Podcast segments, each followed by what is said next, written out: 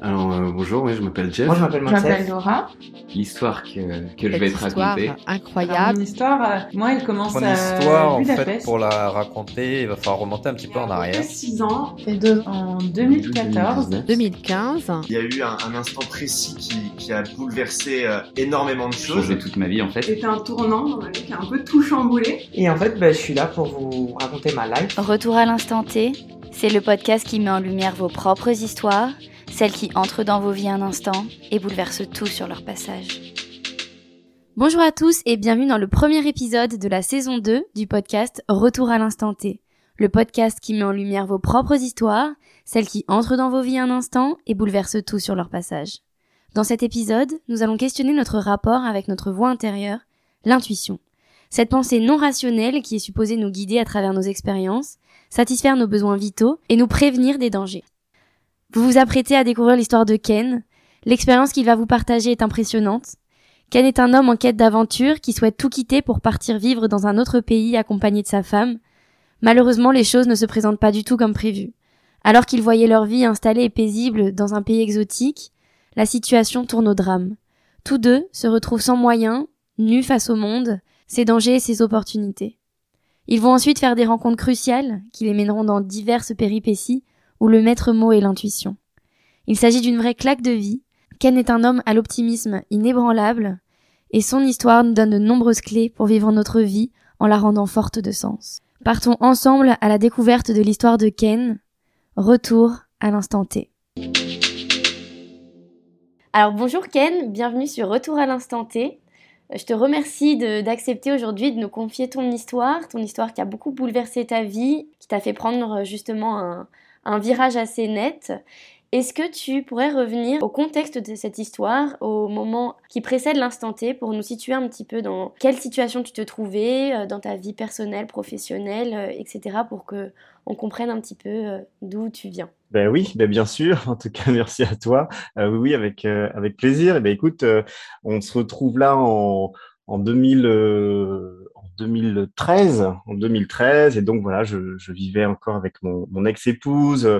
Euh, j'avais un travail, on va dire plutôt classique où je gagnais assez bien ma vie. J'ai toujours été entrepreneur, hein, donc je développais donc euh, mes activités d'entrepreneur sur euh, principalement une, une société euh, internationale. Euh, voilà, j'étais comme beaucoup de jeunes à ce moment-là. hein, je devais avoir 26, 27 ans et comme beaucoup de jeunes, ben voilà, je cherchais à, à avancer dans la vie, à progresser, à aller vers plus de confort matériel, plus de reconnaissance sociale. Enfin voilà, toutes ces choses finalement que dans lesquelles on est un petit peu conditionné et après lesquelles on court parfois toute sa vie. Voilà, donc j'en étais, j'en étais un petit peu là en mi-fin euh, fin 2013 avant que avant qu'il y ait un premier événement euh, qui, qui se produise. Ce qui s'est passé à ce moment-là, donc voilà, on, on revient en septembre 2000, euh, 2013 et euh, moi j'en avais, euh, j'en avais marre. Il y avait, il y avait une voix quelque part en moi qui me disait déjà, euh, euh, bah, il est temps peut-être de changer de, de, de, de pays, d'aller s'installer ailleurs, de changer d'activité, euh, voilà. Et donc moi je suis d'origine euh, franco-africaine, donc euh, voilà, donc j'ai vécu la plus grande partie de ma vie en France, la plus grande partie de mes études en France et euh, voilà, j'étais déjà allé en Afrique quelques fois et euh, voilà, je, je ressentais quelque part cet d'aller, euh, bah, d'y retourner, d'y aller et de voilà, de on va dire de respirer un autre air et peut-être même de redémarrer quelque chose euh,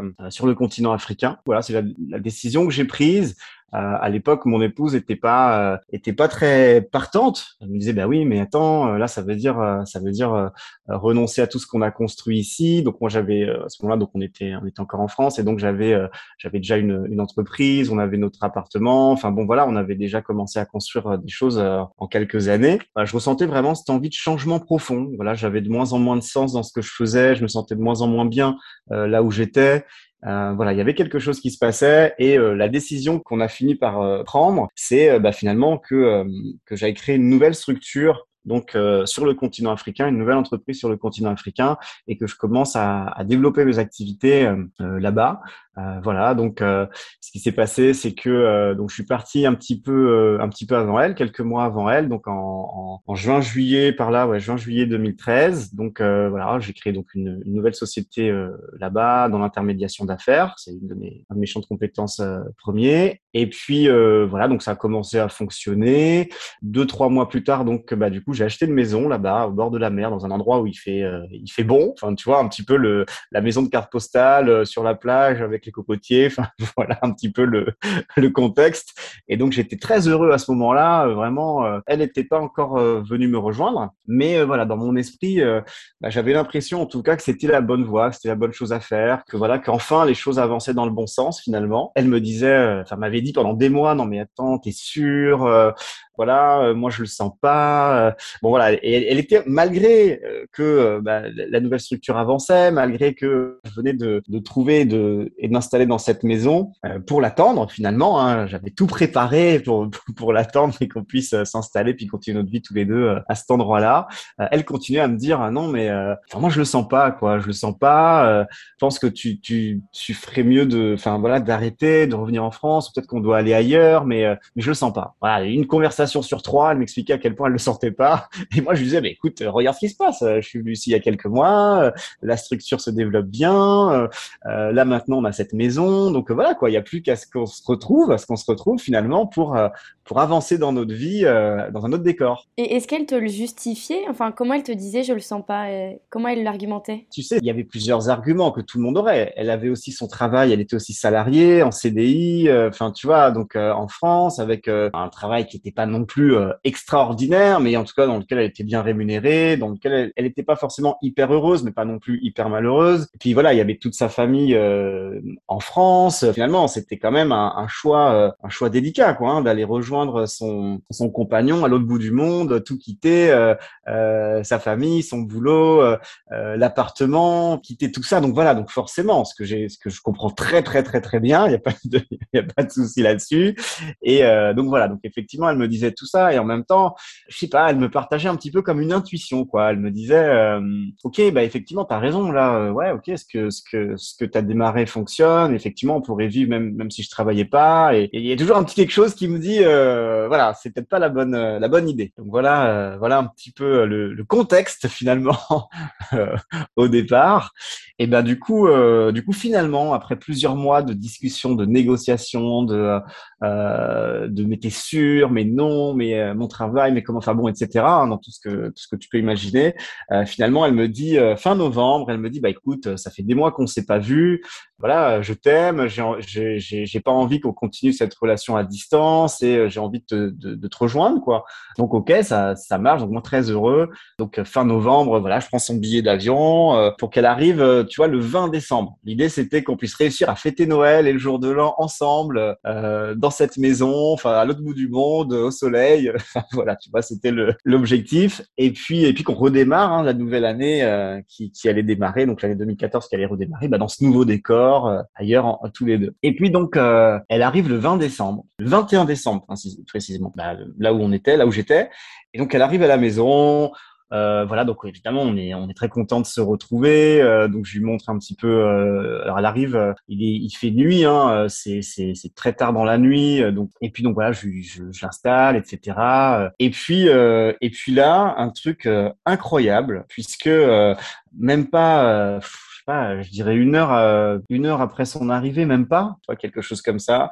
là, on commence à voir on commence à voir de la, de, la fumée un petit peu, tu vois. Et là, je me rends compte qu'il y a un feu qui a commencé dans un coin de l'appartement, euh, un, truc, enfin, de l'appartement, de la pièce, euh, de la pièce de vie principale de la maison, finalement. Et donc, bah là, c'est, c'est, on se dit, mais qu'est-ce qui se passe? Alors là, je cours, euh, je cours pour aller chercher de l'eau parce qu'au départ, c'était un petit, c'était un petit truc. Encore une fois, aucune idée. Apparemment, c'était peut-être un, peut-être un, un, souci électrique. Enfin, jusqu'à aujourd'hui, ça reste un, ça reste un mystère incroyable. On a la pièce, la pièce principale, la pièce principale donne sur la chambre et en fait euh, ben, dans, dans, le coin entre la porte de la chambre et la pièce principale. Donc voilà, là euh, au niveau d'une un petit peu au-dessus d'une prise, euh, tu avais sur le mur des bon c'est les maisons un petit peu tu sais qu'on peut avoir dans les pays où il fait chaud. Donc tu as des as des matières un petit peu en bois, tu as des matières un petit peu euh, voilà des, des, matières de ce type-là. Au départ, c'est pour moi c'était un petit quelque chose. Je suis de tempérament assez euh, assez calme, tu vois. Je suis pas du genre à, à m'inquiéter comme ça ou à agir, tu vois, de façon, euh,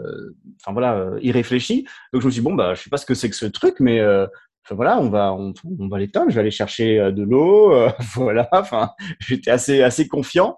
Euh, en fait, là où on habitait, de temps en temps, il y avait des coupures d'eau. Quand tu es dans ces, dans ces endroits-là, tu vois, on coupe parfois, on coupe parfois l'eau euh, quand il y a des travaux à faire, etc. hein. C'est, c'est un, c'est un, pays d'Afrique où, voilà, la journée, il n'y a pas de souci, mais la nuit, il peut y avoir des coupures d'eau ou des coupures d'électricité parce qu'ils font des, ils font différents travaux et ils profitent évidemment que tout le monde dorme pour faire ces, pour faire ces trucs-là. Et comme par hasard, donc encore une fois, tu verras que mon, mon récit plein de mystères encore pour moi, mais comme par hasard, et moi je crois plus au hasard, hein, mais euh, mais mais euh, bah, il y, a- il y avait cette coupure à ce moment-là, donc pas possible de trouver une goutte d'eau. Mais heureusement, comme je te l'ai dit tout à l'heure, on habitait euh, à 100 mètres de la de la mer. Donc tu vois, de de de, chez moi, j'entendais la mer et euh, et voilà. Et donc on avait un gardien à l'extérieur et donc là, bah, je vais je vais euh, je vais réveiller le gardien. Je dis bah écoute, il y a un souci. euh, Enfin voilà, donc il vient voir, il commence à courir pour aller chercher pour aller chercher euh, de l'eau, mais le, truc incroyable, le film quoi. Enfin voilà, si tu veux, en- enfin été fou quoi, parce qu'on est sorti, on est sorti de la maison. 30 secondes plus tard, des, des nuages de fumée, c'était fou. On n'a même pas pu récupérer euh,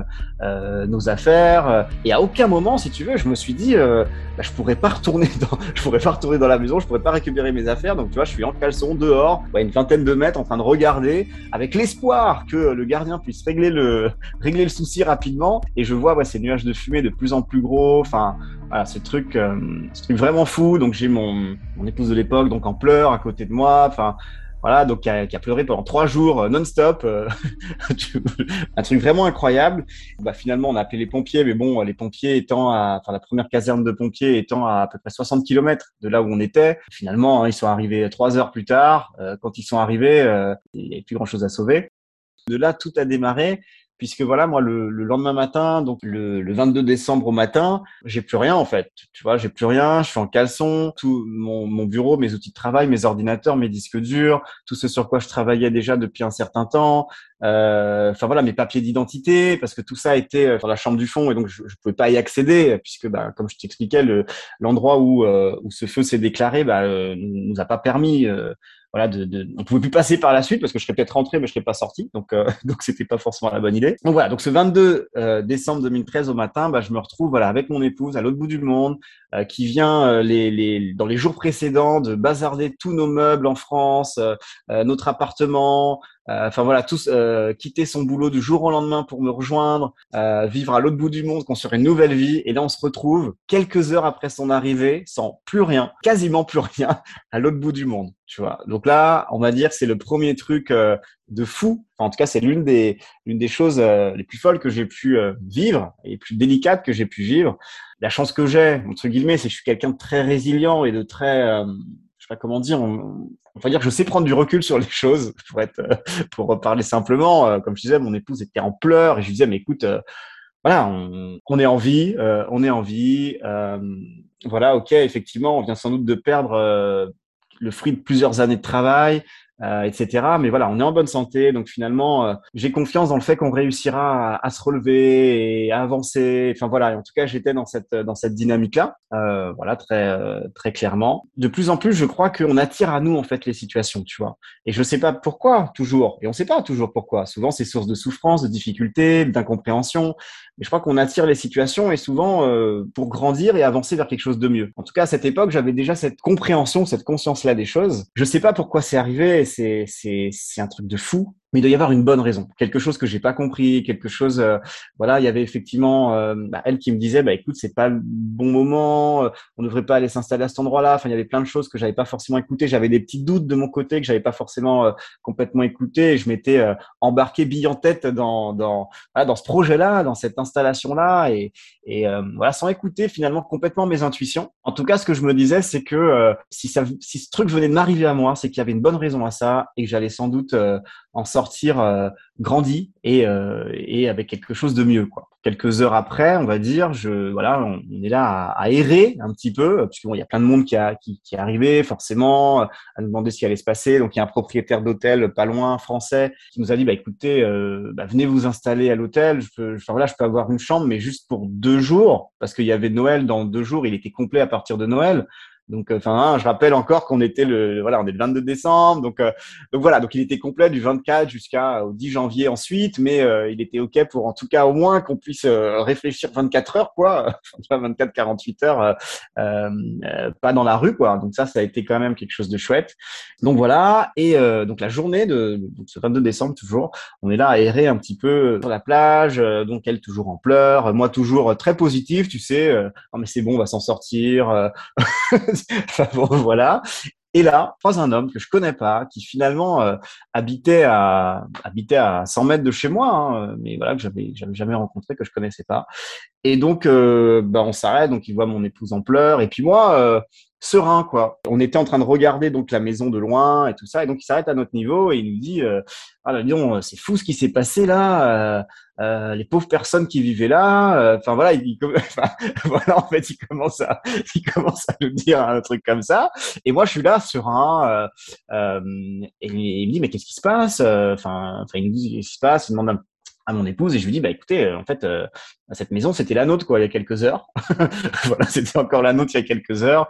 Et, euh, et je lui dis ça un petit peu en, en riant comme je viens de te le dire là tu vois euh, avec un rire qui était plus nerveux que un rire de joie hein, évidemment. Mais voilà je lui dis ça un petit peu en, en, en souriant et en tout cas de façon très sereine il me dit mais euh, mais vous mais, mais vous êtes sérieux? Enfin vous venez de perdre enfin vous venez de tout perdre là. Vous, allez faire quoi? Vous êtes jeune vous êtes euh, comment vous allez faire? Et je lui dis mais écoutez je sais pas comment on va faire mais on va le faire euh, voilà, je j'en sais rien, mais euh, mais ça va aller. Donc on discute, on discute une dizaine de minutes. Il m'explique ce qu'il fait. Donc il travaille lui dans dans l'agro-industrie. Euh, il est voilà, il a une, une, très grosse société internationale. Il est venu s'installer là il y a quelques il y a une dizaine d'années. Euh, il a plein de nouveaux projets, mais c'est difficile ici de trouver des personnes avec qui travailler. Enfin bon voilà, il m'explique un petit peu les choses. Je lui explique un petit peu moi ce que je fais. Voilà, le principalement à, à, à ce moment-là, donc je m'occupais de, de différents projets internationaux. Enfin bon voilà, l'intermédiation d'affaires globalement. Et il dit, moi, euh, si, si, je peux vous aider, bah, je serai prêt à vous aider. Euh, j'ai une maison d'amis sur ma propriété, euh, voilà, c'est là à 100 mètres. et donc, si vous êtes, si vous avez besoin d'un endroit pour vous pour vous sentir bien, pour être, voilà, au moins passer cette période, bah, bah, venez quoi, venez. voilà, moi, c'est ce que je peux faire pour vous avec avec générosité, avec plaisir. Il n'y a, a, pas de souci. Donc là, on réfléchit un petit instant on sait que euh, voilà, en tout cas le soir euh, en question, bah, on a on a déjà un endroit où aller. Donc je lui dis bah écoutez, euh, voilà, je, je, passerai chez vous demain pour vous dire ce qu'il en est parce que là on est on est, euh, on a trouvé une solution pour ce soir et donc, euh, et donc voilà. Et donc le lendemain, on, on décide d'aller, euh, bah, d'aller le voir, ne serait-ce que voilà pour, on avait convenu qu'on allait déjeuner ensemble. En fait, C'était plutôt ça. Et donc le, le, lendemain, donc on, on, se rend chez lui pour aller déjeuner. Donc veille de Noël, hein, le 23 décembre, du coup, hein, pour faire le, la chronologie du, du, truc. Donc on déjeune avec lui, on discute, etc., etc. Et il me dit, voilà, on commence à se connaître un petit peu. Il me dit, bah Ken, donc c'est un Français aussi, hein, un Français en fait qui était expatrié là-bas, et donc d'une soixantaine d'années, tu vois. Et donc il me dit mais écoute avec tout ce que tout tu viens de me dire etc euh, euh, moi je suis prêt à, vous accueillir ici pendant 15 jours trois semaines un mois euh, voilà sans sans vous demander quoi que ce soit euh, pour vous aider. Moi aussi j'ai des projets que j'aimerais beaucoup développer et euh, bah, je pense qu'avec tout ce que tu m'as dit ton expérience ton expertise sur ces domaines euh, voilà ça pourrait être gagnant gagnant quoi. Voilà moi je vous héberge et puis voilà j'ai des collaborateurs mais qui sont pas au point sur certaines choses. On a envie de créer une nouvelle société là mais on sait pas trop voilà, on, s'interroge sur des choses. Et je lui dis, bah ok, ok, ça marche, euh, voilà, euh, avec plaisir. En tout cas, euh, tentons l'expérience. On passe les fêtes de, Noël et les fêtes de fin d'année ensemble. Et puis, bon, on verra bien ce vers quoi ça va nous amener. Et ok, évidemment, pour pour t'aider sur ce sur ce projet. En tout cas, c'est incroyable. C'est-à-dire que la veille, tu as tout perdu. C'est-à-dire que ta maison est brûlée. Donc tout ton travail accumulé depuis des mois et des mois. Des années même, ouais. Voilà, des années. Et en 24 heures, on te propose, bon, pas un logement pour euh, toujours, mais on te propose un logement pendant deux semaines et un nouveau travail. Globalement, globalement, c'est ça. C'est en tout cas euh, en ouais en quelques heures. Euh, on va dire que la vie me connecte avec cette, euh, cet inconnu à ce moment-là, qui effectivement nous propose euh, donc une, une maison d'amis, mais une maison d'amis incroyable. Hein, tu vois, on avait, on avait une piscine, on avait, enfin, tu vois, un truc incroyable. donc tu vois, c'est pas une petite, une petite hutte sur la plage, hein, c'est une, une, maison bien, bien mieux que celle qu'on avait nous d'ailleurs. Donc voilà, donc effectivement, ouais, en, en, très peu de temps, donc il nous fait cette proposition et c'est pas terminé puisque euh, finalement, on commence à travailler ensemble, enfin, à réfléchir ensemble, on va dire, dans un premier temps. Et là, début janvier, on vient de passer dix jours ensemble, quoi, globalement. Donc, on a appris à se connaître, euh, puisqu'on prend le petit déjeuner, le déjeuner, le dîner ensemble tous les jours. Et, euh, et me dit, mais Ken, écoute, euh, plus je te connais et plus j'ai euh, énormément envie de travailler avec toi. Donc là, moi, le, projet, comme tu le sais, c'est de développer, euh, c'est d'améliorer le pouvoir d'achat des populations ici, c'est de, de, de, leur ouvrir les marchés, le marché européen, etc. J'ai plein de, j'ai j'ai plein de portes d'entrée, etc., etc. Mais il me manque un directeur. Il me faut quelqu'un pour diriger cette organisation, euh, pour, pour mettre en place tout ça, pour diriger tout ça. Donc, si tu es partant, eh ben, écoute, on commence la semaine prochaine. On crée la boîte. Donc, ce qu'il me dit, et moi, moi, j'avais plus rien, tu vois. Donc, il me dit, en tout cas, euh, niveau euh, argent, euh, voilà, lui, il peut investir tout ce qu'il a besoin d'investir. Tout ce qu'il a besoin, c'est de quelqu'un pour coordonner, pour mettre en place les équipes, potentiellement pour voyager dans les différents pays, puisque euh, bah, ce qu'on a créé, finalement, c'est une, une société d'import-export. Euh, voilà, on a commencé par exporter des fruits et légumes, mais un truc de fou, si tu veux. Hein. Et, et effectivement, tu as raison de le rappeler, parce que quelques heures avant, j'avais aucune idée de ce qu'allait être mon avenir. Tu vois, j'étais en train de me dire, mais qu'est-ce qui va se passer? Enfin, on va être, euh, on va, on va être rapatrié en France, on va devoir galérer pendant des mois, on va, tu vois, j'avais, j'avais, j'avais, euh, j'en avais aucune idée. Mon épouse était dans une, euh, dans une tristesse profonde. Enfin, c'était très compliqué pour elle, qui, voilà, qui avait laissé son, son boulot aussi. Enfin, alors, on n'en savait rien. Et moi, je pense que, mais encore aujourd'hui, hein, c'est ce qui fait, je pense, ma, ma force, c'est toujours me dire qu'on a une bonne étoile et que quelles que soient les situations, quels que soient les, les, les, problèmes, les douleurs, les souffrances dans lesquelles on se trouve, il faut garder la foi. Tu vois, je suis pas quelqu'un de religieux, mais je veux dire, il faut garder la foi dans le sens de l'espoir que ça va bien se passer. Quoi. Euh, on nous parle beaucoup de la, de la loi d'attraction, euh, de toutes ces choses. Alors, je, je, je suis pas sûr qu'il suffise de penser à quelque chose pour l'obtenir. Tu vois, suis pas sûr que ce soit aussi facile que ça. Mais en tout cas, je crois que plus on croit que des changements positifs peuvent arriver euh, plus finalement on leur permet d'arriver, tu vois. Donc ça, c'est, on s'attire les bonnes énergies. Et je crois que c'est justement dans ces moments les plus difficiles que euh, qu'on bah, qu'on doit démontrer cette foi pour attirer justement les, les plus belles choses dans nos vies, tu vois. Euh, du coup, professionnellement parlant, donc ta femme, elle, elle avait déjà quitté son travail en France, mais toi, tu en étais à quel euh... Bah moi, j'avais quitté, moi j'avais quitté mon activité en France et je venais de créer donc en, en septembre, je venais tout juste de, on va dire, de formaliser, d'officialiser mon cabinet d'intermédiation. Donc en fait, voilà, j'étais en train de travailler avec mes premiers clients, je commençais à faire rentrer des sous, ce qui m'avait permis d'acheter cette maison.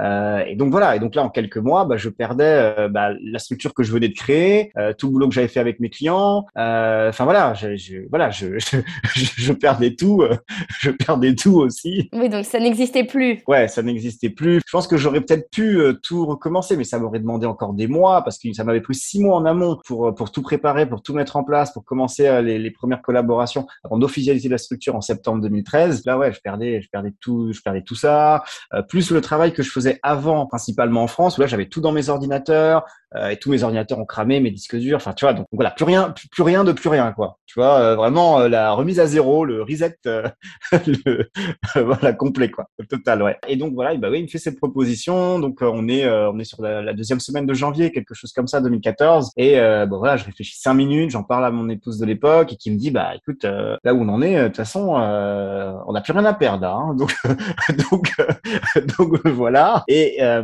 et à ce moment-là, tu vois, je me rends compte que j'aurais dû réfléchir plus, très clairement. Mais bon, euh, en tout cas, j'accepte. Euh, voilà, je connaissais pas forcément très bien le domaine. Euh, je le connaissais pas forcément très bien lui et les autres, parce qu'en fait, on, on, était, on a été cinq associés dans cette dans cette société. Donc les trois autres étaient déjà euh, sélectionnés. Moi, je les connaissais pas encore.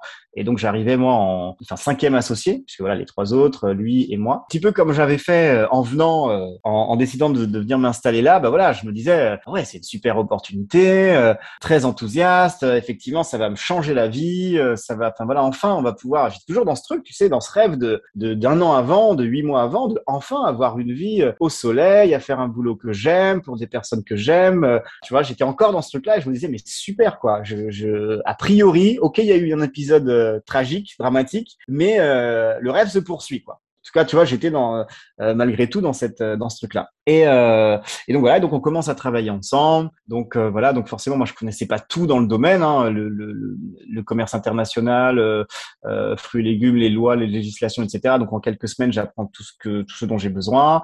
Et puis à partir de mars, on commence à faire nos premières exportations, nos premiers voilà.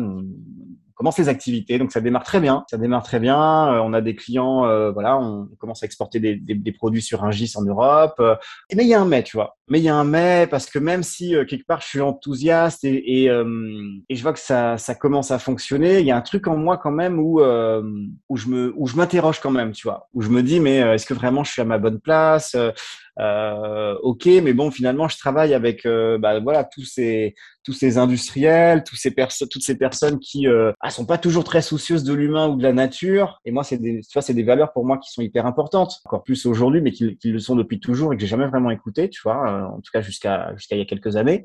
Euh, donc il y avait un mec, quoi, il y avait une partie de moi qui disait bon bah ok, t'es en train de poursuivre un petit peu entre guillemets ce rêve américain, mais euh, peut-être ce rêve africain, tu vois. voilà, donc donc ok, c'est c'est chouette, mais il y avait une partie de moi qui était pas nourrie, tu vois. Très clairement, il y avait une partie de moi qui était pas nourrie. Mon mon, mon épouse me disait ben ok, c'est c'est cool, ça avance, mais elle, bah voilà, elle avait pas encore trouvé d'activité de son côté, donc euh, voilà, c'était même si on pouvait vivre, euh, on va dire confortablement, c'était pas non plus, euh, tu vois, le, le, paradis quoi. Hein. C'était c'était c'était quand même, il a quand même fallu travailler dur, c'était c'était quand même pas évident. Et puis au mois de juin, enfin mai-juin, quelque chose comme ça, donc mon associé principal dont, dont je parlais, donc, qui, qui d'ailleurs chez qui on vivait encore hein, dans la dans la maison dans la maison d'amis sur sa propriété. Hein, mais euh, on est resté dans cette maison pendant six mois en fait, hein, euh, puisque bah voilà, comme j'étais euh, son bras droit aussi à ce moment-là, que enfin voilà, il y avait plein de choses qui faisaient que c'était beaucoup plus simple de se retrouver le matin au café pour discuter des, affaires de la boîte. Et puis, ouais, autour de mai-juin, donc il, me dit, bah écoute, on a des, on a de nouvelles opportunités, donc plus dans dans le minerai. Euh, effectivement, les fruits et légumes euh, bah, nous permettaient d'améliorer la qualité de vie des producteurs locaux. Et donc ça, pour moi, c'était très très précieux. C'était le, le, sens pour moi, tu vois, parce que j'ai toujours eu cette quête de sens que je trouvais pas au départ. Et c'est pour ça que j'avais choisi de tout plaquer un petit peu, parce que voilà, je, j'étais un peu comme beaucoup d'entre nous aujourd'hui, hein, dans cette, euh, à plus trouver de sens dans ce que je faisais. Et donc finalement, avec cette première, euh, ce premier département agricole, bah, c'était une façon d'aider les agriculteurs locaux, etc. On avait euh, participé à la création de coopératives et tout et tout, donc euh, donc c'était chouette, c'était du sens. Euh, malgré que je me sentais pas tout à fait à ma place, il y avait quand même une notion de sens. Et puis là, il me propose donc ouais, autour de mai-juin de créer un nouveau département, un département minerai dans notre société d'import-export, pour aller chercher des minerais, donc des minerais précieux, hein, principalement pierres précieuses, or, enfin tu vois. Donc j'ai fait mes calculs en fait, hein, comme beaucoup de gens l'auraient fait comme moi à l'époque. Euh, et je me suis rendu compte là qu'en fait, en deux mois, je pouvais gagner l'équivalent de trois ans de rémunération euh, globalement, tu vois. Euh, et, et, donc, euh, je me dis bon. Euh, travailler pour euh, entre guillemets enrichir des personnes déjà riches parce que voilà je vais pas rentrer trop dans les détails mais les, les commanditaires étaient des grosses euh, des grosses boîtes internationales qu'on connaît bien qui ont des gros magasins parfois sur les Champs Élysées ou dans d'autres pays du monde enfin bon voilà sans sans dire les, les noms des différents commanditaires pour qui on allait euh, faire ce travail d'approvisionnement en, en pierres précieuses principalement et là, je me suis dit, bon, bah, de toute façon, voilà, à la limite, je peux faire ça pendant six mois, un an. Voilà, j'aurai un, certain capital qui pourra me permettre, euh, si j'ai envie, moi, d'aller plus vers des activités éco-citoyennes, solidaires, parce que moi, c'est ça qui me porte, tu vois, au départ, euh, le respect de la planète, euh, l'éducation, enfin, voilà, toutes ces choses-là qui sont plus importantes. Au moins, j'aurai un capital et donc, euh, ok, allez, je signe, on y va, c'est pas grave. Ce sera pour euh, quelques quelques mois ou peut-être quelques années, mais euh, à ce moment-là, tu vois, j'ai pas encore 30 ans. Hein. À ce moment-là, j'ai pas encore 30 ans, donc finalement, je me dis c'est une super opportunité. Ce serait dommage de la de la laisser passer. Donc j'accepte. Et là, en quelques quelques semaines plus tard, donc forcément, il faut apprendre pas mal de choses parce que moi je connaissais pas ce, ce milieu-là. Donc c'est quoi de l'or 24 carats, c'est quoi du 22 plus, c'est quoi les processus de raffinage, c'est quoi les normes internationales? Enfin, tu vois, c'est un monde monde, hein, c'est vraiment c'est un monde. Et euh, donc j'apprends tout ça en quelques semaines. Et là me voilà parti aux quatre coins du monde euh, pour aller négocier des contrats d'approvisionnement.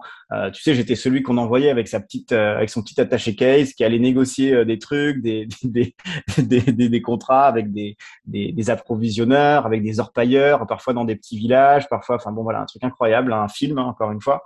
Mais euh, je me sentais de moins en moins ma place. Plus les semaines passaient, et puis je me disais, mais qu'est-ce que tu fous là, quoi? Et il y a eu vraiment une nuit où on est en, on est en à l'été euh, l'été 2014 donc tu vois euh, on doit être fin juillet ou début août 2014 où là je suis au Mali. Tu vois je suis au Mali. C'est la période euh, c'est la période un peu Boko Haram tout ça tu vois on enlève des gens c'est enfin c'est chaud quoi. Tu vois c'est une période tendue. Et moi j'étais encore et je le suis encore je suis cet éternel optimiste qui se dit t'inquiète pas, tout ira bien. Tu vois, je, tu vois, je, je, je suis cet éternel optimiste là. Et donc, euh, je, euh, voilà, donc, bon, bah, j'accepte. Hein, ok, ouais, ok, j'ai bien compris les risques, tout ça, mais bon, ça n'arrivera pas à moi, il y a pas de souci. Et donc, euh, et donc voilà, je, je, fais ce voyage donc pour aller négocier euh, bah, comme comme à d'autres comme à d'autres endroits. Je me retrouve euh, dans un dans un hôtel qui avait été complètement réservé pour moi. Donc je suis tout seul, je suis seul client. C'est pas un, un immense hôtel, tu vois, mais c'était un hôtel peut-être, je pense, d'une trentaine de chambres quand même. Hein. Donc, euh, donc j'étais, j'étais, j'étais le seul avec les, avec les fournisseurs, euh, le commanditaire, parce qu'en fait, on passait par notre société, mais le commanditaire, il était sur son yacht au milieu de l'océan Indien. Il disait bon bah voilà, on va faire ça, voilà ce que je suis prêt à payer, nanana. Bon voilà, en fait, hein, euh, globalement. Et moi, je négociais avec avec les avec les vendeurs en fait. Hein, donc, on avait des processus de vérification parce qu'après il y a des normes, il y a des lois. Hein, on peut pas faire n'importe quoi. Donc, euh, on vérifie. Après, faut aller, ça passe par la douane. Enfin, c'est tout un truc. Et je me retrouve donc cette nuit dans cet hôtel tout seul euh, dans ma chambre. Le personnel est là juste pour moi. Un peu bizarre. Cet hôtel, il est, euh, tu sais, c'est le genre d'hôtel vraiment très bizarre parce que tu sais, il y a des barreaux aux fenêtres. Tu peux pas sortir à part par la, à part par la, porte, par la porte d'entrée. tu vois globalement.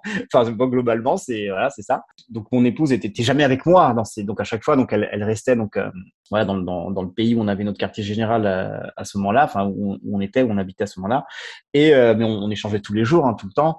Et je lui expliquais. Et là, j'ai une conversation avec elle. Elle me dit, mais attends, mais Ken, mais tu te rends compte que là, en fait, tu es en train de m'expliquer que tu es dans un pays où tu jamais allé, dans un hôtel où il y a personne d'autre que toi, que tu vas rencontrer des hommes que tu jamais rencontrés, qui pour négocier des contrats de plusieurs millions d'euros. Et si les gens sont euh, mal intentionnés, tu vois Et là, tu sais que c'est la période euh, Boko Haram et compagnie. Enfin voilà, enfin je veux dire, euh, tu vois, tu peux tu peux te faire enlever, tu peux te faire tuer peut-être. Et franchement, pour tout te dire, ce jour-là, je prends conscience d'un truc, tu vois. Jusqu'à ce moment-là, j'étais encore mais hyper optimiste, hyper naïf, hyper, euh, hyper tout ce que tu veux.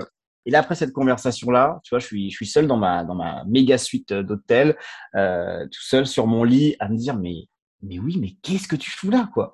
Effectivement, tu, tu, tu risques ta vie. Effectivement, tu es en train de travailler à enrichir des personnes qui sont déjà pour la plupart multimillionnaires. Elles sont où toutes tes valeurs? Elles sont, elle est où ta sensibilité pour l'humain? Il il, elles sont où toutes ces préoccupations-là qui t'ont animé depuis que tu es tout petit? C'est où tout ça en fait, tu vois?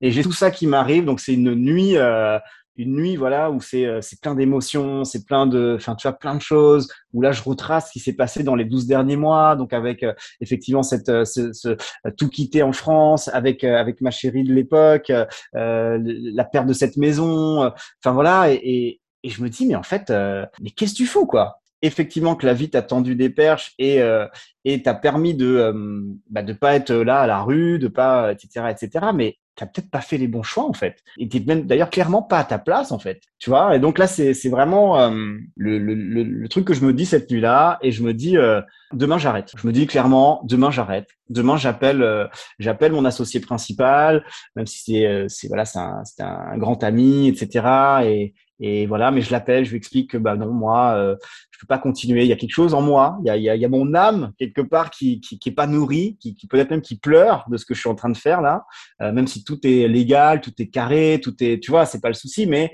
à aucun niveau ça euh, ça améliore le monde. Et là, en fait, je suis, en train juste de nourrir un système qui ne convient pas. Je suis juste en train de participer à un jeu qui que, auquel j'ai pas envie de participer. Et donc le lendemain, euh, lendemain matin, très tôt, première heure, 6h, 6h30, j'appelle donc mon associé principal, je lui dis écoute, demain je rentre, j'arrête, euh, voilà en fait, euh, j'ai plus envie. Euh, il me dit mais attends, mais tu te rends pas compte, euh, là on, on en est déjà là, dans deux mois on en pourrait en être là. Je lui dis oui oui, mais en fait je m'en fous quoi tu vois, je m'en fous, je, je voilà, j'ai, plus envie. Et puis, euh, et puis vraiment, si je suis euh, à l'écoute de moi-même, en fait, euh, l'argent en réalité, ça n'a jamais été quelque chose qui m'a drivé. C'est un moyen, mais ça n'a jamais été une fin pour moi. Alors oui, c'est un moyen. Si demain j'ai envie de construire des écoles, si demain j'ai envie de faire des actions hyper importantes, bah oui, si j'ai un fonds, si j'ai un capital, je peux le faire. Mais ça n'a jamais été mon moteur en réalité, et donc, euh, et donc euh, voilà, je veux plus. Et aussi, peut-être que la situation, le fait que tu es tout perdu et d'un coup on te propose une somme astronomique, bah forcément tu, te, tu vois le, bah, le poids et l'équilibre dans la balance où tu te dis mince, euh, bah, j'en ai besoin en fait de cet argent. Euh. Ouais, ouais, clairement, clairement. Ça c'est, ça c'est sûr que ça a joué dans ma, dans ma prise de décision, mais je pense quand même que j'ai manqué de présence, tu vois, que j'ai manqué de présence, d'écoute de moi, d'écoute de, de, de, de, mon épouse de l'époque, qui encore avait une intuition beaucoup plus. Euh, depuis le début. Euh, depuis le début, ouais, depuis le début, et donc même aujourd'hui, hein, je sais pas si un jour elle écoutera ce podcast, mais euh, en tout cas, je, je, suis encore désolé et plein de regrets parce que oui, ça m'a permis de vivre des choses incroyables et je serais pas où je suis parce que c'est ça, je parle de regrets, mais en réalité, tout, tout, ça m'a amené là où je suis aujourd'hui. Donc, je suis heureux aujourd'hui, tu vois, il n'y a pas de souci. Mais, euh, mais voilà, il y a quand même une part de regret parce que ouais, j'aurais peut-être euh, euh, dû faire d'autres choix. Mais bon, voilà, j'ai fait ces choix-là.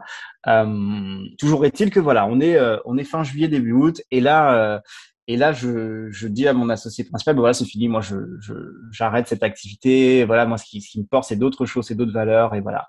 Donc, il dit, bah, écoute, réfléchis prends une semaine, un mois, six mois, enfin voilà, comme tu le sens, réfléchis-y. Euh, dans tous les cas, euh, tu as des parts dans la société. Donc euh, voilà, tu, tu, restes actionnaire de cette, de cette société. Si vraiment tu plus envie d'avoir une responsabilité, un rôle opérationnel, ben, on va se débrouiller pour, euh, on va trouver quelqu'un d'autre pour, euh, pour mener les actions que, sur lesquelles on conteste sur toi. Donc, donc voilà, globalement. Là, je reviens donc dans le, dans, je prends cet avion, je reviens, voilà, on, on, parle un petit peu plus, et il me dit, ben, Sinon, écoute, euh, vu que c'est ce type d'action, tu plus tellement partant, en tout cas ce type de mission, tu plus tellement partant, il y a d'autres types de, de, de, projets, de missions qu'on nous a confiées, euh, qui sont euh, voilà, qui sont peut-être moins périlleuses, enfin en tout cas qui, qui, qui, pourraient être moins dangereuses, etc., etc. Parce que ça faisait partie des arguments que j'avais avancés par rapport à ça. Et donc j'accepte, tu vois. Je dis bon bah ok, euh, ok, je veux bien euh, continuer sur euh, sur ces autres actions plus simples, locales. voilà, on va dire. le seul truc que je voyais, si tu veux, de, de positif, c'était encore une fois d'être rémunéré en fait. Tu vois, en réalité, les, les différentes missions dont il me parlait, ça me faisait pas vibrer, c'était pas voilà, effectivement, je savais que j'avais les compétences et que j'allais pouvoir apporter des choses, mais c'était pas source de, ça nourrissait rien profondément en moi, tu vois mais j'accepte quand même, tu vois. Je me dis, bon, bah, j'accepte pour une phase de transition. C'est, c'est, pas grave, j'accepte, voilà, pendant deux, trois, six mois, et puis ça va me permettre de construire un autre projet qui sera plus en phase avec qui je suis. J'accepte, tu vois. Et donc je commence. Et quelques semaines plus tard, tu vois, on, on, donc là on arrive à on arrive à mi-septembre précisément. Que je suis sur une mission où euh, bah, voilà, euh, donc c'est mon chauffeur qui conduit comme d'habitude. Euh, je dois aller aller passer une commande pour un de nos pour un de nos clients en fait, hein, passer une commande pour lui. Donc donc voilà, donc on, on, on s'apprête à monter dans la voiture et là je sais pas, j'ai un, une intuition, hein, ouais, je veux dire une intuition et, une envie de dormir, tu vois. C'est bizarre, ça m'arrive jamais. Il est midi et euh, je dis à mon à mon à mon collègue euh, qui est derrière, euh, qui vient de s'installer derrière, je lui dis bah écoute, laisse-moi ta place, je vais faire un petit un petit somme euh, moi et euh, voilà m'installer devant ça va pas être pratique. Enfin voilà je vais je vais vous gêner. Donc euh, je me je mets derrière. On était on était cinq dans dans la voiture avec avec des collaborateurs. J'avais donc un à moitié associé on va dire hein, donc qui s'est qui qui qui donc bah, du coup qui s'est qui s'est installé devant donc à ma place. Et puis j'avais j'avais donc le chauffeur euh, ouais, le chauffeur et puis deux autres collaborateurs, euh, voilà, qui sont plus euh, sur le côté juridique, enfin tu vois ces, ces trucs-là. Et puis donc on, on prend la route, donc je m'installe à l'arrière et donc bah voilà mon, mon, mon, mon, ami, parce que finalement mes collaborateurs deviennent souvent mes amis euh, en peu de temps, et donc euh, mon collaborateur et ami, donc euh, euh, donc on me dit mais mais attends mais c'est fou là, qu'est-ce qui se passe aujourd'hui Ken Toi tu dors jamais en voiture, tu te mets jamais derrière. Qu'est-ce qui se passe aujourd'hui là? Il, va pleuvoir, je sais plus je sais plus ce qu'il a dit, mais tu vois une connerie, enfin, bon je sais plus. Et et donc voilà et donc je m'installe à l'arrière, je me mets à l'avant, les, voilà on, on part, on prend la route. Et donc on avait à peu près une soixantaine de kilomètres à faire, 60-80 kilomètres à faire. Et donc on part. Et euh, moi, je m'endors au bout de quelques minutes, tu vois. Vraiment, j'étais, j'avais une fatigue. Je sais pas d'où est venue cette fatigue parce que j'avais rien fait de, de, particulier, mais vraiment, j'étais, je me sentais épuisé. Donc euh, voilà. Et là, donc euh, quelques dizaines de minutes plus tard, je, je, je me réveille. Enfin, en tout cas, je, je m'éveille. je regarde sur la sur la droite. Tu vois, j'étais à l'arrière à droite de la voiture. Je regarde sur la droite pour voir un petit peu où on en est de la route parce que je connaissais bien cette cette route. Je regarde devant moi et là, je vois le, la calandre d'un immense camion j'ai juste eu le temps de voir la calandre et là, un impact incroyable puisqu'on a ce camion de je sais pas combien de tonnes, tu sais les énormes camions là. Euh, et donc voilà, et donc, en fait sur une nationale à midi euh, midi 30, tu vois ce à cette mi-septembre, on est percuté par ce camion de plein fouet et rentre mais face à face dans notre véhicule Donc un autre camion qui rentre derrière, la voiture complètement emboutie, tu vois, le moteur est rentré dans l'habitacle, derrière un, enfin, un truc de fond, j'ai pas eu le temps de réfléchir, je me suis, je me suis évanoui quelques quelques secondes. Euh, voilà, j'ai l'impression d'avoir comme quitté mon corps, tu vois, pendant pendant quelques secondes. Et puis je me suis euh, je me suis réveillé. Ça a été très rapide parce qu'au moment où j'ai ouvert les yeux, euh, il y avait encore les bouts de verre, tu vois, qui tombaient par terre. Les ça, ça, a vraiment été quelques, je sais pas, trois secondes, tu vois. Et là, je me dis, tu vois, j'ouvre les yeux. Je sais pas trop si je viens de perdre mes deux bras, mes deux jambes. En plus, on était dans un pays où, tu vois, personne met sa ceinture pour euh, pour rouler, donc personne, aucun d'entre nous n'avait sa ceinture de sécurité. Enfin, bon voilà, truc euh, truc de fou quoi. Et là, je sais pas si je viens, si je sais pas, tu vois, je sais pas si je vais mourir dans une heure, dans deux heures, si euh, les autres sont en vie, sont morts, si je viens de perdre deux bras, deux jambes. Enfin voilà, j'en rien. Et je me dis un truc. Enfin, en tout cas, j'ai j'ai ce truc qui vient, qui qui me dit, Ken, désormais, tu travailleras plus jamais avec ou pour des personnes qui partagent pas tes valeurs.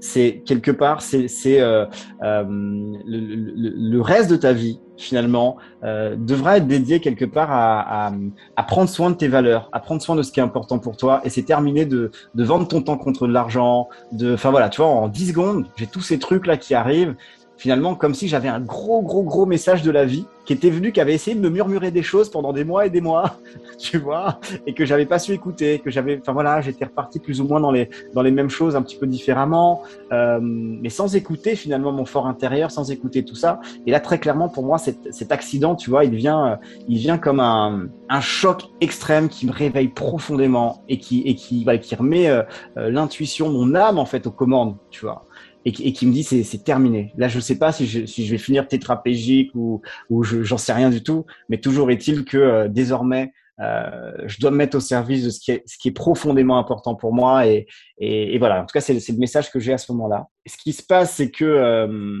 bah, du coup, euh, ce qui rend la chose encore plus tragique, on va dire, c'est que bah, mon ami qui, qui lui s'est assis devant bah, est plus là pour en parler, puisque lui, il est décédé suite à, suite à cet accident. Euh, moi, il m'a fallu deux ans pour réapprendre à marcher. Le soir de cet accident, donc on, ça, a été, ça a été tout un truc, hein, parce qu'il a fallu nous extraire de la voiture. Je t'ai expliqué un petit peu dans quel état elle était. Donc, euh, il a fallu nous extraire. Donc, moi, j'avais des fractures euh, complexes, donc euh, un peu partout. Hein. J'avais, bon, ma main droite était complètement morte, des fractures complexes au niveau du bras, fractures au niveau du bassin, des jambes, des pieds. Enfin, un truc incroyable. Hein, vraiment, j'étais en mille morceaux. Et donc, vraiment, ça m'a. Alors, je suis un éternel optimiste, hein, je le disais tout à l'heure, mais à ce moment-là, en tout cas, à, à ce moment-là précis, je me disais bon bah voilà quoi. Là, c'est ouais, tu vas peut-être finir comme un légume. J'ai osé me dire ça. En tout cas, pendant un instant, ça n'a pas duré longtemps parce que mon extrême optimisme est revenu euh, quelques heures plus tard.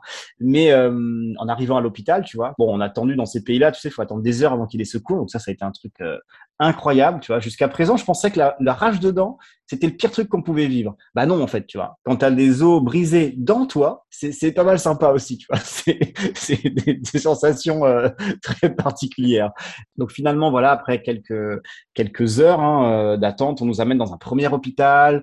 Euh, dans ce premier hôpital, et là, j'ai vu tous les, toutes les, j'ai constaté toutes les problématiques qu'il peut y avoir en, en, dans certains pays d'Afrique. Tu vois, on arrive dans un premier hôpital, on me dit bah non, le médecin en fait il est parti. Enfin, le seul médecin qui est capable de faire les radios, etc. Il est parti. D'ailleurs, la machine euh, est pas tout à fait, euh, est un petit peu en panne. Donc euh, voilà, donc il faut nous amener dans un deuxième hôpital, mais on, a, on vient de passer trois heures par terre dans une salle de 80 de 80 mètres carrés avec je sais pas une centaine d'autres personnes qui ont d'autres problèmes multiples, hein, d'une toux à des accidents comme le nôtre. Enfin, tu vois un truc incroyable, presque un, presque une histoire de guerre, tu vois, presque l'impression d'être dans un hôpital de guerre. Et puis là, donc, euh, bah, finalement, on nous amène, bah, d'ailleurs, euh, on nous amène à l'hôpital militaire, parce qu'il y avait un hôpital militaire à, à une trentaine de kilomètres, donc on, nous amène finalement à cet hôpital militaire.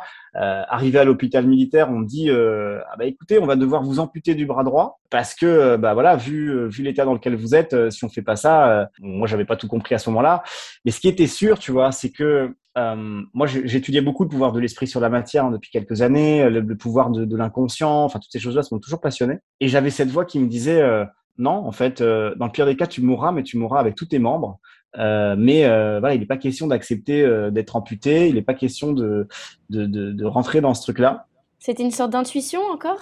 Ouais, c'était encore une, une c'est ça, c'était encore exactement ça. C'était encore une intuition. Vraiment, il y avait un truc où euh, ce, ce, chirurgien vient me dire ça et euh, ça, ça c'était quelques secondes quoi. Et je, lui ai dit euh, non, écoutez, on va pas faire ça. Lui, il te dit il faut amputer, sinon tu perds ton bras et tu peux mourir en fait.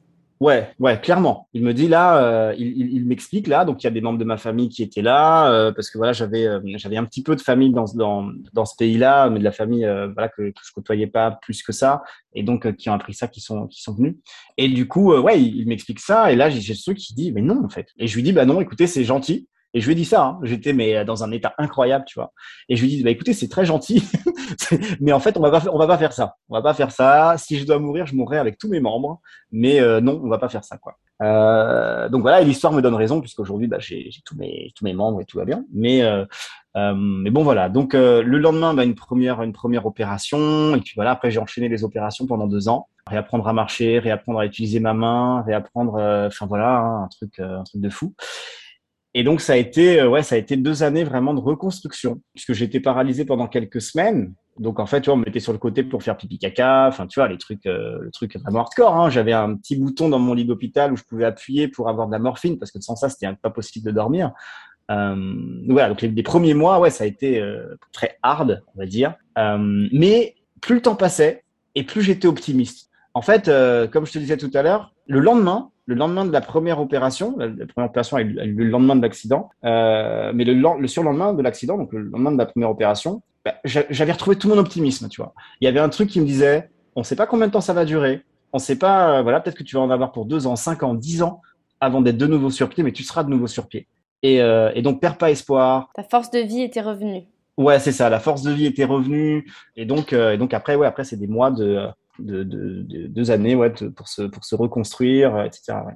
Et du coup, euh, tu disais que la personne qui avait échangé euh, de siège avec toi dans la voiture était morte. Tous les autres, vous en êtes sortis? Alors, euh, le chauffeur est celui qui s'en est le mieux sorti, en tout cas de, de, de, son, de son côté. Euh, on a, euh, j'ai un de mes collaborateurs donc qui a, qui a en partie perdu la tête, on va dire, qui a perdu une partie de ses, ses facultés cognitives. Et puis, euh, et puis pour l'autre, euh, pour l'autre, bah, c'est un petit peu comme le chauffeur finalement. hein. Il a eu des, des, des séquelles, des choses cassées, mais en quelques mois, euh, en quelques mois, ça allait quoi. Donc globalement, voilà, il y a eu, on a été deux pour qui ça a été vraiment beaucoup plus grave. Donc, bah, mon ami et collègue qui est décédé et moi, pour qui il a fallu euh, deux années de, rééducation, de reconstruction. Et euh, donc voilà. Et puis, j'ai euh, bah, mon collaborateur qui, euh, voilà, aujourd'hui, euh, qui arrive plus, euh, par exemple, tu vois, qui, a des troubles de la mémoire très réguliers, euh, qui a gardé des séquelles encore jusqu'à aujourd'hui. D'accord. Et comment tu envisages le fait de, te dire euh, que tu vois, tu as eu cette intuition qui t'a fait te mettre à l'arrière et changer cette place? Est-ce que ça a été. Comment on appréhende ça le lendemain en se disant, mais. euh, Enfin, si j'avais été à sa place, je serais mort. Si j'avais pas demandé à lui d'échanger, bah, c'est lui qui serait en vie.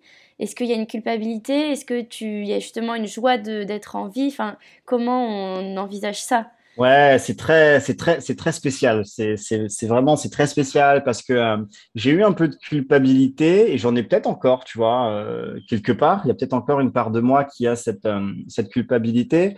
Et en même temps, si tu veux, mais ça, c'est l'histoire de ma vie. euh, Aujourd'hui, j'ai fini par comprendre que tout ce qui arrive doit arriver en fait. Donc, je crois que, en fait, ce que je me dis aujourd'hui, c'est que même si c'est moi qui avais été à l'avant, je pense qu'il se serait passé la même chose. Tu vois, en fait, je pense que la répartition des, des dommages aurait été la même.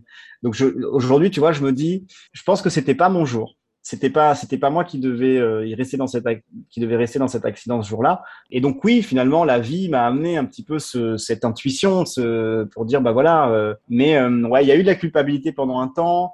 Par contre, il y a pas, il y a pas eu, tu vois, as parlé aussi de joie, etc. Non, tu vois, jusqu'à aujourd'hui. Euh, ok, je suis en vie, mais tu vois, euh, j'ai jamais eu ce, euh, ce, ce sentiment ou ce truc de me dire ah super, chouette, heureusement que j'étais pas devant. Enfin, tu vois, j'ai jamais eu ce type de. Bien sûr, bien sûr. Mais est-ce que tu, tu te dis pas, bah putain, en fait, je peux me faire confiance et j'ai une intuition qui, bah, qui me protège, en fait, et de te dire que tu as cette faculté. hein. Ah oui, non, aujourd'hui, aujourd'hui, d'ailleurs dans mes activités aujourd'hui, c'est aussi ce que j'amène aux gens qui travaillent avec moi, c'est justement de comprendre qu'on a tous cette boussole intérieure, on a tous ce radar intérieur, on a tous cette, euh, cette intuition qui est euh, mais un milliard de fois plus bienveillante qu'on pourrait le penser, un milliard de fois plus intelligente que notre cerveau. euh, Et donc en fait, là où on commence à avoir des problèmes dans la vie, en tout cas moi c'est ce que c'est ce que j'ai compris aujourd'hui, c'est quand on la met de côté. C'est quand on se laisse guider par nos peurs, par notre ego, par nos conditionnements sociaux, par notre éducation, quand on se laisse driver par toutes ces choses qui sont pas connectées à notre fort intérieur, et ben finalement, tu vois, on commence à avoir des problèmes. Donc les problèmes, moi, ça a été très hard, mais pour d'autres personnes, c'est euh, c'est une maladie qui arrive, c'est un divorce, c'est la perte d'un boulot, c'est un accident peut-être un peu moins dramatique que le mien, mais tu vois, c'est un burn-out. Enfin, tu vois, j'ai l'impression aujourd'hui, enfin ma compréhension aujourd'hui, c'est que si pendant trop longtemps on n'écoute pas cette intuition, on ne s'écoute pas soi-même, on, on, se laisse euh, happer par les par les choses de la vie, par euh, bah, tôt ou tard, tu vois, je pense qu'il nous arrive des choses qui sont sources de souffrance. Euh, en tout cas, aujourd'hui, c'est ce que c'est ce que je me dis et je et je vois, c'est ce que je vois avec tous les, toutes les personnes avec qui je travaille aujourd'hui. Euh, plus on arrive à se connecter à cette intuition, être à l'écoute de cette intuition, et je crois que les femmes le sont beaucoup plus que les hommes. Hein, pour en tout cas, c'est ce que j'observe depuis quatre ans euh, dans les dans les nouvelles activités que je développe. Et plus en fait euh, on avance sereinement. Là où ça commence à poser des problèmes, c'est quand euh, on écoute autre chose que notre fort intérieur. Ok, qu'on écoute justement tout ce que tu dis, nos, nos limites, nos, nos, schémas, nos, nos constructions, euh, voilà, nos peurs, euh, tout ce qu'on. Mais complètement. Tout ce qu'on s'est construit nous-mêmes, qui n'est pas inné, on va dire, et spontané. Mais c'est ça, l'éducation, hein, notre éducation, les écoles qu'on fait, l'éducation de nos parents, enfin voilà, tout ça nous amène parfois à, à une place qui n'est pas forcément la nôtre. Et donc, euh, tôt ou tard, il y a comme un cri du cœur, il y a comme quelque chose qui, qui a envie de, qui a envie de, de se réaligner. Et, euh, et, soit on est à l'écoute de ça et globalement ça se passe bien, euh, soit on n'est pas à l'écoute de ça et la vie vient nous murmurer petit à petit, de plus en plus fort, tu vois, jusqu'à venir nous crier dans les oreilles comme elle a pu me crier dans les oreilles à moi avec cet accident euh, au final. Euh, voilà, en fait aujourd'hui c'est ça ma compréhension des choses. Je suis pas quelqu'un de, comme je dis, hein, de, religieux, mystique ou quoi, mais en tout cas mon expérience de vie depuis tout petit jusqu'à l'accident que je viens de, partager m'amène à, à, cette compréhension là, quoi. Et donc vraiment être, être vigilant. Je crois que notre plus grand devoir, tu vois finalement, c'est pas d'écouter les gens, c'est pas, euh, c'est pas tout ça, c'est de nous écouter nous-mêmes, en fait, tu vois, et de se réserver ce temps pour s'écouter nous-mêmes personne d'autre que nous peut nous dire ce qui est bon pour nous en réalité, tu vois. Donc voilà, aujourd'hui c'est euh, c'est vraiment ça et c'est aussi pour ça que je développe ce que je développe aujourd'hui, hein, pour pour témoigner de ça, pour accompagner les, personnes qui ont envie justement de se reconnecter à elles-mêmes et, à s'épanouir en fait, parce que c'est ce qu'on veut tous. Hein. Du coup, explique un petit peu, du coup, après que tu aies euh, reçu ce message euh, qui te disait il faut que tu fasses quelque chose qui a du sens, qui soit utile pour les gens, tu as eu cette euh, rééducation, c'est un gros travail sur toi-même au niveau physique et, et, au niveau psychologique évidemment, mais et du coup, qu'est-ce que tu as décidé de faire Eh ben, écoute, euh, ce qui s'est passé, c'est que pendant ces deux années, euh, je me suis formé à plein de choses. Donc, des, dans, dans le développement personnel, parce que j'en avais besoin, euh, moi, d'une part. Euh, je me suis formé à plein de pratiques, de la programmation neurolinguistique, en passant par euh, la psychologie sociale. En fait, si tu veux, cet accident m'a amené à me reposer les bonnes questions. Et je me suis dit, trois, quatre jours après, tu vois, je me suis dit, mais ok, mais qu'est-ce que moi je peux faire qui soit aligné avec mes intuitions, qui soit aligné avec ce que j'ai envie d'apporter à la société, peut-être au monde, ou en tout cas euh, aux gens qui sont autour de moi, qu'est-ce que j'ai envie de faire? Et là, j'ai commencé à faire des recherches, tu vois, je me suis rendu compte qu'on était de plus en plus nombreux à être en quête de sens, qu'on était de plus en plus nombreux euh, à ne plus vouloir euh, rentrer dans les cadres de, de, des sociétés qui exigent des choses de nous, qui nous amènent à nous, à nous oublier nous-mêmes. Tu vois, je me suis rendu compte qu'on était de plus en plus nombreux. J'ai étudié la sociologie, j'ai rencontré des sociologues, euh, voilà, qui, euh, j'ai fait vraiment pas mal de choses pendant deux ans. Et en fin 2016, euh, fin 2016, je, là, on va dire, a émergé le projet que je, que je développe toujours aujourd'hui. Euh, voilà, un, un, projet que j'ai appelé le projet Carmonie. C'est un mix entre karma et harmonie. Enfin, tu vois, voilà. Euh, donc la première marche de ça, ça a été de dire, ben voilà, moi j'ai envie de créer des lieux dédiés à l'épanouissement des personnes à, l'épanouissement individuel et collectif. J'ai envie de créer des lieux où finalement quelqu'un qui se sent pas bien dans sa vie, quelqu'un euh, qui a envie d'être plus créatif, c'est pas forcément quelqu'un qui a des problématiques psychologiques ou quoi, tu vois. Pour ça, il y a des, il y a des spécialistes, etc. C'est autre chose. Euh, on n'est pas forcément malade, mais on peut être triste de pas réussir à s'épanouir. On peut, on peut euh, avoir besoin de personnes bienveillantes pour nous booster. Parce que ce que j'ai découvert, c'est qu'en France, par exemple, tu vois, on est 25% à ce qu'on appelle des créatifs culturels, c'est-à-dire des femmes, des hommes qui ont envie de faire bouger les lignes qu'on ont marre de, de, de, de, participer à un système qui leur convient pas. Donc ça, tu vois, ce sont les créatifs culturels. Tout le monde peut, peut, peut checker ça sur Google. Euh, et on est globalement intéressé par les mêmes choses. Euh, on, on, est, on, on, a cette quête de sens, d'équilibre, du prendre soin de soi, du prendre soin des autres. Euh, ça va être des, des, des, mères ou des pères de famille qui vont aller vers la parentalité positive, vers euh, la pédagogie alternative, euh, vers un autre mode de, de, de, communication, de consommation, enfin bon, etc. Et donc, on est de plus en plus nombreux à ça. Et donc, euh, quand je me suis rendu compte de ça, je me suis dit, mais moi, j'ai envie d'aider ces 25% à devenir 50%, tu vois. Et j'ai envie de, que peut-être que ces 50%, un jour, peut-être que je serai plus là pour le voir, mais deviennent 100%, tu vois. et donc, et donc j'ai créé un premier lieu au Mans en 2017 euh, qui s'est appelé l'Oasis Carmonie. Euh, voilà, et donc, euh, donc ce lieu a fédéré plusieurs centaines de personnes. D'abord un lieu associatif, un tiers-lieu associatif euh, dans la Sarthe. Voilà, ouais, on a, fédéré plusieurs centaines de personnes, on a fait plusieurs centaines d'événements, d'animations pendant quelques années. Et puis, depuis janvier 2020, on a fait évoluer cette structure. On est aujourd'hui devenu une, structure, un réseau coopératif dans lequel je travaille avec 80 professionnels de l'accompagnement. On aide toute personne aujourd'hui ou toute organisation qui a envie euh, d'avoir un quotidien plus harmonieux, que ce soit euh, le jeune qui est perdu, qui, qui, qui sait plus, qui a fait euh, 5, 6, 10 ans d'études et qui sent pas à sa place, euh, à la mère de famille qui sent plus à l'aise dans son couple ou dans, qui arrive pas à communiquer avec ses enfants, ou le cadre ou le dirigeant qui, qui a créé sa boîte depuis 10, 15, 20 ans et qui qu'en peut plus. Euh, voilà, aujourd'hui en tout cas avec euh, donc les écoacteurs, hein, on, a, on, a, on a un site et euh, voilà avec les écoacteurs, aujourd'hui on accompagne toutes ces personnes qui ont envie de, euh, de vivre des transformations positives qui n'ont plus envie de subir leur vie en fait. Tout domaine confondu. On a on a huit grands champs d'action. Donc ça va de euh, prendre soin de son alimentation, à améliorer ses relations interpersonnelles, en passant par euh, réussir sa transition professionnelle, réussir son projet à impact. Parce qu'aujourd'hui, parmi ces créatifs culturels, il y en a plein qui ont envie de mettre en place des projets, qui n'ont peut-être pas cette expérience, qui ont peut-être été salariés pendant 5, 10, 15 ans, et bah ok, je veux entreprendre, je veux être entrepreneur, mais je commence par où euh, Tu vois, ils peuvent avoir besoin d'être soutenus. Euh, bon, moi, je suis un entrepreneur dans l'âme, c'est un autre, euh, c'est un autre truc, mais c'est pas le cas de tout le monde. Donc, effectivement, avec les écoacteurs, avec ce réseau coopératif, aujourd'hui, on accompagne toutes celles et ceux qui ont envie de, de remettre du sens dans leur vie, euh, d'impacter plus positivement aussi la vie de leurs clients. On a des, des coachs, des formateurs, des thérapeutes. Voilà, c'est c'est euh, c'est l'aventure que je développe maintenant euh, depuis depuis quelques années. Et clairement qui me qui me remplit de joie, de gratitude. Enfin, je rencontre de magnifiques personnes euh, tout le temps.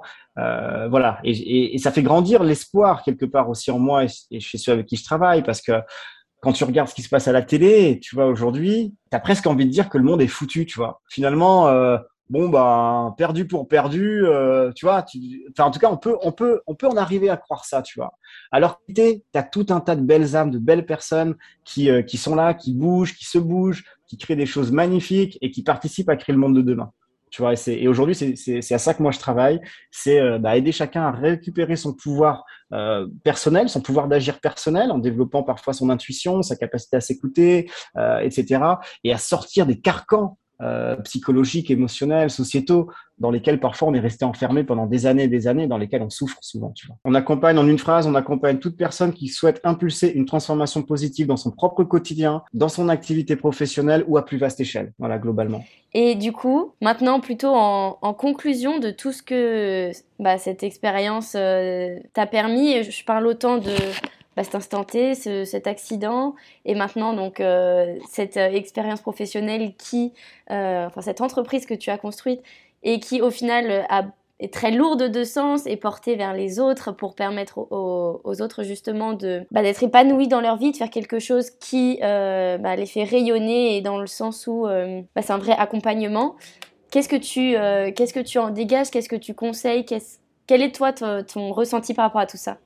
Aujourd'hui, euh, je dirais que j'ai, enfin, je pourrais dire mille et une choses, mais je vais juste me, me contenter d'une chose en 30 secondes. C'est que euh, aujourd'hui, vraiment, le conseil que je donnerais à tous ceux qui écoutent ce podcast et à tout le monde, si je pouvais le crier sur tout, à tous les gens sur Terre, c'est, c'est vraiment de s'écouter, de s'écouter et de, et d'arrêter de penser qu'il y a quelqu'un d'autre que vous qui peut savoir ce qui est bon pour vous. Vous êtes les seules et uniques personnes à savoir ce qui est profondément bon pour vous.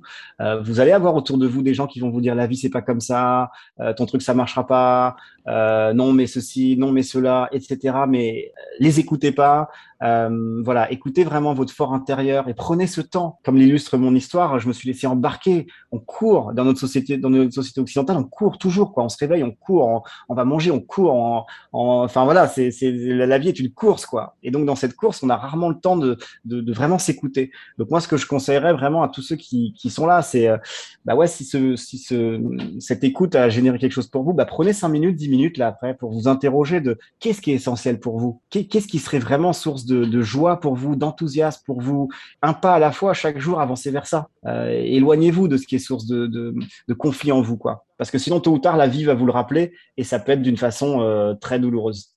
voilà. Et, c'est vrai que souvent, on se dit qu'on n'a pas le temps ou que, comme tu dis, voilà, c'est une course euh, contre la montre, la vie, parce qu'on se planifie plein de choses et que tout est peut-être compliqué ou quoi. Mais c'est vrai qu'en fait, ce temps, on peut tous le prendre, mais c'est une décision avant tout. Mais complètement, complètement. Tu vois, j'ai un, ami qui est euh, coach de, de dirigeant de grosses boîtes et, euh, et qui me disait, euh, pour lui, en tout cas, toute personne aujourd'hui dans ce type de, boîte qui prend pas 20 minutes, 20, mais ne serait-ce que 20 minutes par jour pour vraiment s'écouter, s'introspecter, se poser, fait une faute professionnelle. Aujourd'hui, en fait, on, c'est indispensable. On peut pas dire qu'on n'a pas le temps, c'est pas vrai, tu vois. J'ai des, personnes parfois qui me disent non, mais j'ai pas le temps. Mais c'est bien sûr que tu as le temps. En fait, qui, qui t'oblige? Quelqu'un Est-ce que voilà, c'est ça Est-ce que quelqu'un te met un, pistolet sur la tempe pour t'obliger à, à te réveiller à telle heure, à prendre ton déjeuner en, tant de minutes à... Personne, en fait.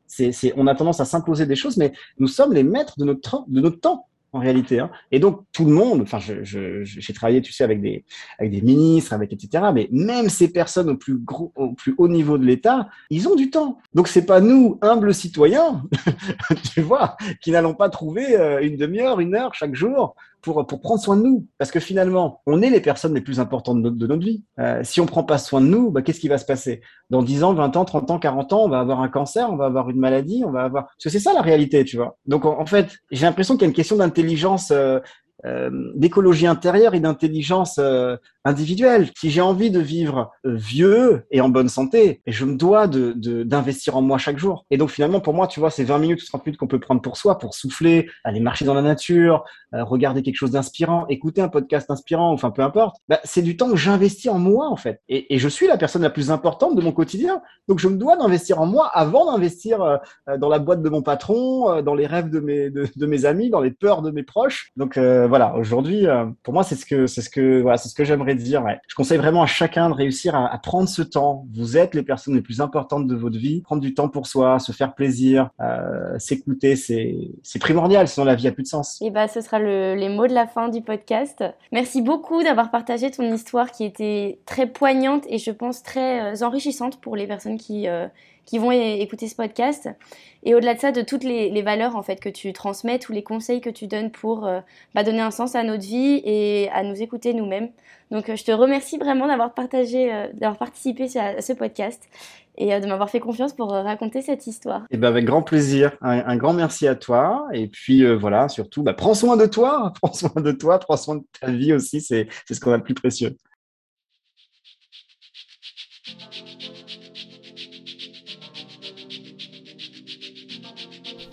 Merci à vous d'avoir écouté cet épisode de Retour à l'instant T. J'espère que celui-ci vous a plu. Merci à Ken pour le partage de son histoire et retenez la puissance de votre intuition. Si vous souhaitez participer pour mettre en valeur votre histoire surprenante, je vous invite à me contacter par mail dans le détail du podcast. De plus, je vous recommande vivement de vous rendre sur le compte Instagram du podcast au nom de Instant T Podcast. J'ai également créé un compte sur la plateforme Tipeee.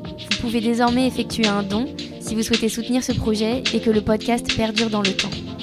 Je vous remercie par avance et à très bientôt pour le prochain épisode.